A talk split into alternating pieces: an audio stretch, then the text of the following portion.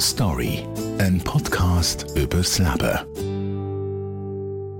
Meine Geschichte, eine Podcast-Serie über Höhenflüge und Tiefpunkte, über Schicksalsschläge, die alles verändern und der Weg zurück ins Leben. Heute hören wir Geschichte von Christoph. Er ist klein, hat einen Sprachfehler und kognitive Einschränkungen. Seine Behinderung schreckt viele Frauen ab. Beruflich lässt sich der 28-Jährige aber nicht bremsen. Er absolviert bereits die zweite Lehre. Ich habe einen rechtsämtigen Gendefekt, der heisst Trisomie 22. Das ist Chromosom 22 dreifach statt zweifach. Und das wirkt sich aus also aufs Wachstum bei mir.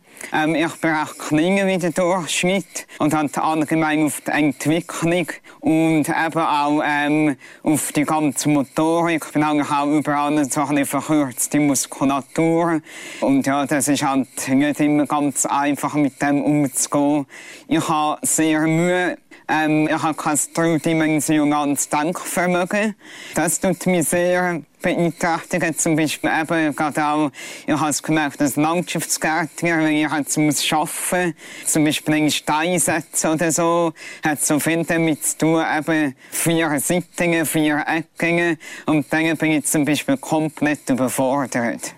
Ich habe erst mit 6 angefangen und seit Geburt bis 6 habe ich gar kein Wort reden.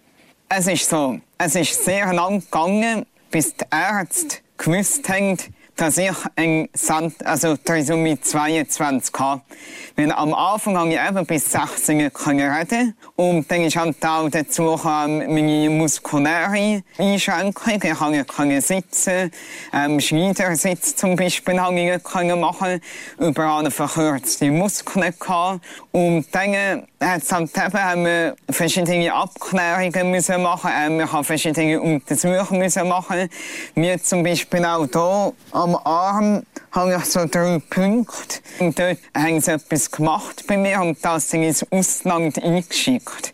Also es sind wirklich sehr lange daran geforscht und halt eben mit forschungstechnisch in der Zeit noch nicht so weit war, ist es halt sehr lang gegangen. Und eben, das da ist dann auf Schweden eingeschickt worden zu Spezialisten.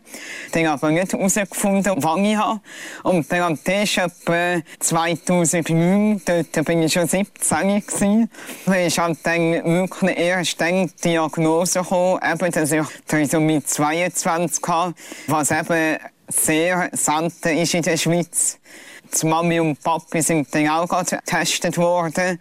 Es ist wirklich speziell. Also in der ganzen Verwandtschaft hat das niemand. Und darum ist mir wirklich ein bisschen ratlos, wieso dass ich das habe. Es war wirklich ein sehr langer Prozess und eben, man hat immer genug äh, mit Therapien und Abklärungen. Am Anfang, damit tut sich auch dort hinterfragen, wieso ich. Aber dann habe ich eben mich mit dem wie abgefunden. Und jetzt eben versuchen wirklich aus jeder Situation das Beste zu machen. Meine Schulzeit ist recht spannend abgelaufen. Also ich bin in eine heilpädagogische Sonderschule gegangen. Von Kindergarten bis Oberstufe bin ich dort gewesen. Ich habe immer gesagt, ich wollte mal etwas erreichen in meinem Leben. Und trotz, dass ich eine Behinderung habe, das darf ich offen und ehrlich sagen, habe ich immer an mich geglaubt und bin positiv und optimistisch gewesen. Und dass ich mal eine Ausbildung machen kann. Das war mein grosses Ziel, das mich hat, immer das Beste zu geben. Ich habe drei Geschwister und die sind eben recht ähm, leistungsorientiert gewesen, andere. Also immer noch besser gesagt. Und ich habe es eben immer als Vorbild genommen. Ich habe immer gesagt, er hat auch so sein wie sie. Und hat auch zeigen dass halt mit HPS, mit so einem tiefen Schulabschluss auch das möglich ist. Und ja, darum habe ich eben immer meine drei Geschwister als Vorbild und zu ihnen aufgeschaut. Für mich ist es nie in Frage gekommen, in eine soziale Institution zu gehen. Weil ich habe immer gewusst, wenn man sich glaubt Und ich habe gewusst, ich habe Potenzial und kann etwas erreichen, diese Knappsau. Es geht nicht alles wie einmal. Manchmal braucht es einen Umweg oder zwei Umwege. Und ich bin froh, habe ich das alles in Kauf genommen. Und jetzt, wenn ich zurückschaue, hat sich alles ausgezahlt, was ich gemacht habe. Die IV hat mir drei, vier Berufe zur Auswahl gegeben. Und dann habe ich mich für Landschaftsgärtnerin entschieden, wo ich in einer betreuten Institution machen Also in der ersten Ausbildung, in der zweijährigen Ausbildung, hatte ich noch nicht so viele Probleme. Gehabt. Das ist eigentlich vom Niveau her noch recht gut gegangen.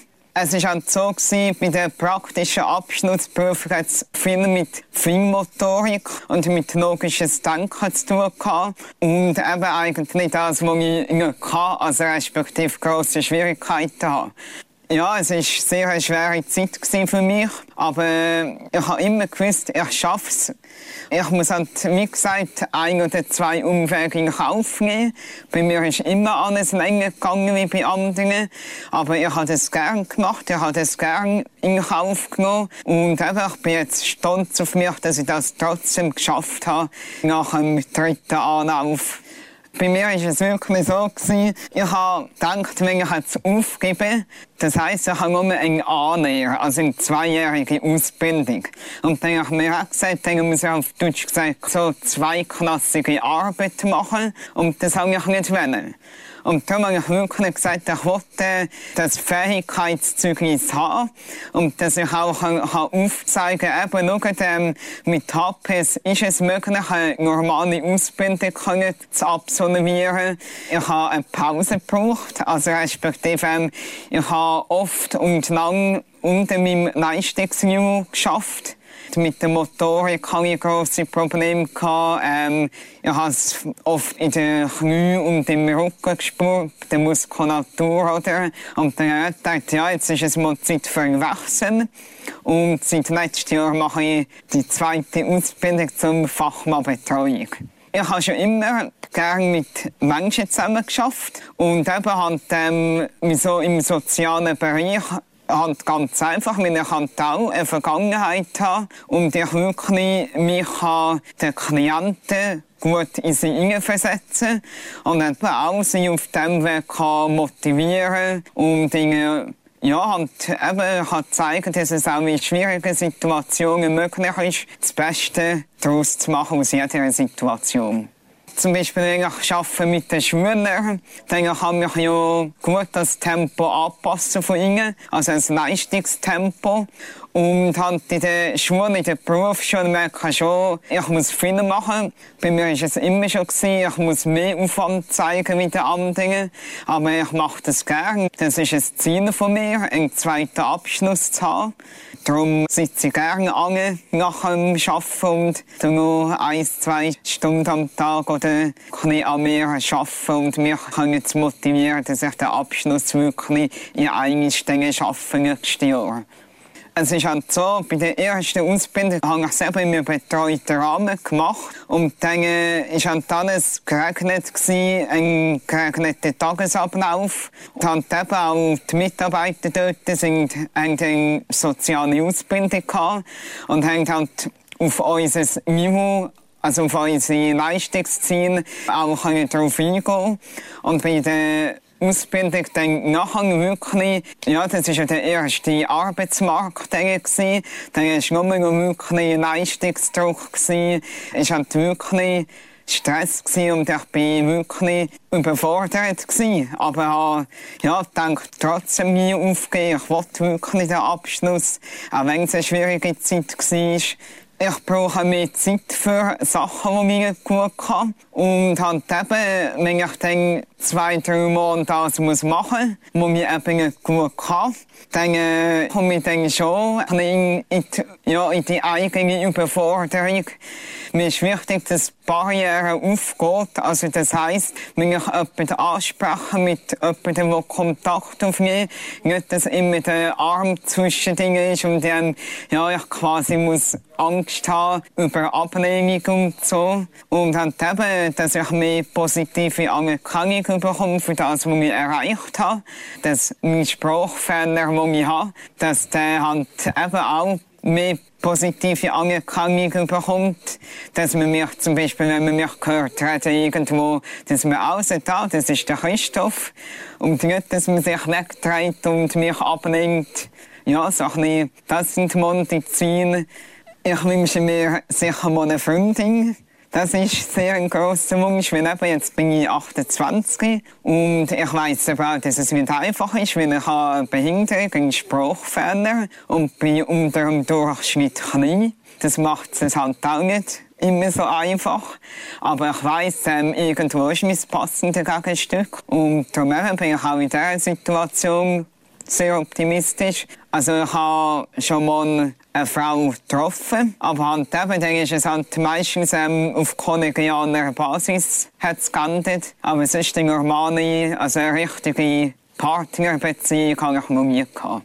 Ich denke halt einfach, wir sind viele noch ein bisschen, wie soll ich das sagen, gewöhnungsbedürftig ist. Halt eben, weil ich eben die spezielle oder halt außergewöhnliche Beeinträchtigung habe. Und es ist halt wirklich schwierig, weil ich bin sehr kontaktfreudig und wollte das eigentlich auch zeigen. Wenn ich dann halt, ja, wirklich halt jemanden anspreche und die, dann, die Person dann merkt, ich habe einen Sprachfehler, ich bin halt ein bisschen kleiner wie der Durchschnitt, ja, dann ist das halt wirklich ein schwierig, den Übergang ähm, zu machen zu einer Beziehung.